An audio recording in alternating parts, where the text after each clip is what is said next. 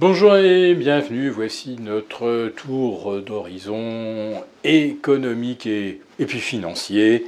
On va s'arrêter là. Nous sommes le jeudi 16 mars et pour comprendre comment tourne la planète finance, et je pense que là on a vraiment tout compris, eh bien c'est sur la bourse au quotidien et euh, nulle part ailleurs. Et l'épisode du jour s'intitulera Le Crédit Suisse est HS.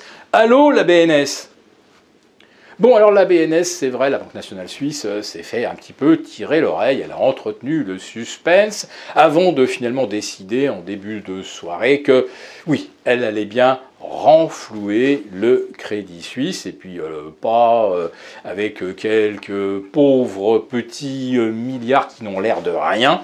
Non, là, elle met sur la table 54 milliards de francs suisses. Autrement dit, l'équivalent de 10 kerviels. Oui, vous savez, c'est cette unité de mesure de euh, perte qui constituait un, maximum hein, depuis euh, janvier 2008. Puis après ça, bon, il y a eu le Madoff, mais euh, restons français.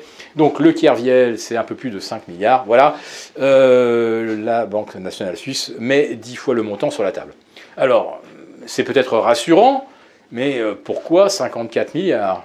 Ça représente à peu près la moitié des fonds propres revendiqués par le euh, Crédit Suisse. Imaginez qu'il y ait 54 milliards de cadavres dans les placards. Ce serait absolument gigantesque. Mais bon, vous me direz, AIG a déjà fait mieux. Je pense qu'ils ont frôlé une perte de 280 milliards de dollars. Donc euh, le Crédit Suisse, de toute façon, ne sera peut-être pas en tête des euh, plus grands losers de l'histoire, mais tout de même. Alors ce que l'on ce que l'on voit bien, c'est que là, c'est euh, vous, vous êtes vautré et vous êtes aussitôt renfloué. Donc l'aléa moral, eh bien, euh, manifestement, il faut une nouvelle fois le, constater. Hein. Euh, le Crédit Suisse privatise les gains et, et, nationalise les pertes. On ne sort pas de ce schéma. Alors, ça me permet quand même de rappeler que euh, pour euh, Silicon Valley Bank, euh, pour Signature, pour First Republic et quelques autres, elles ont été entre, guillemets renflouées. Non, ce sont leurs clients qui ont été renfloués. Hein. Les actionnaires sont rincés, les créanciers seront rincés. Ce sont juste les clients qui sont sauvés. Mais aucune de ces deux banques, et on peut rajouter Silvergate, n'ont rien commis, euh, alors surtout pas d'illégal bien sûr, ou n'ont rien commis qui puisse être assimilé à une folie de la part de, traders qui avaient vu trop grand. Non, euh, c'était l'illustration du phénomène auto-réalisateur de bank run.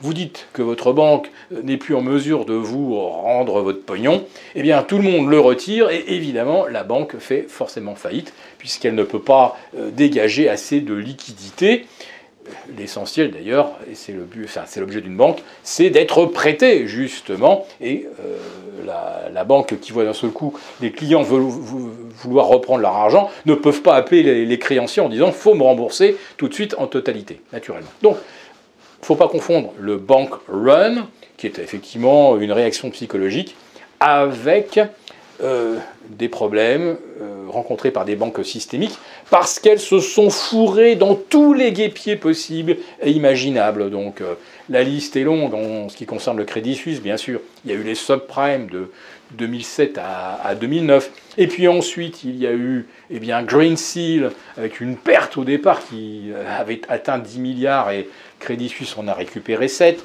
Et puis il y a eu Archegos, 5 milliards de paumes.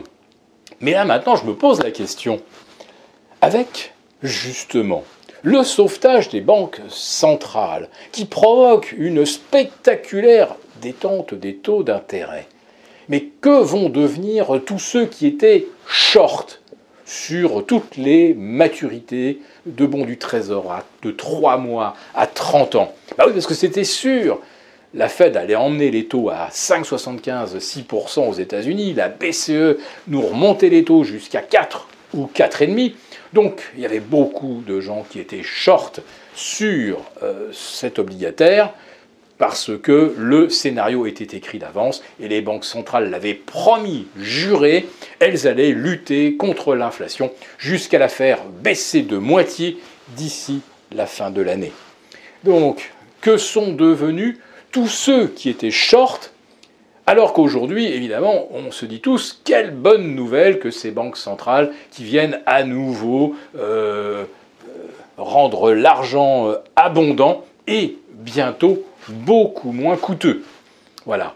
Il y en a beaucoup qui ne faisaient pas ce pari et je voudrais bien savoir aujourd'hui combien coûte cette erreur de pari et qui, je pense, a dû concerner énormément Voilà, donc il faut se poser la question de l'avantage d'avoir sauvé les banques et d'avoir fait, un, ben, capituler les banques centrales face à l'inflation, et euh, deux, provoquer une volatilité sur l'obligataire, qui est le marché où s'échange le maximum de capitaux, combien d'opérateurs vont se prendre un râteau? Si cette euh, vidéo vous a plu, n'hésitez pas à nous mettre un pouce et rendez-vous demain avec euh, nos abonnés des affranchis pour notre live et nos questions-réponses.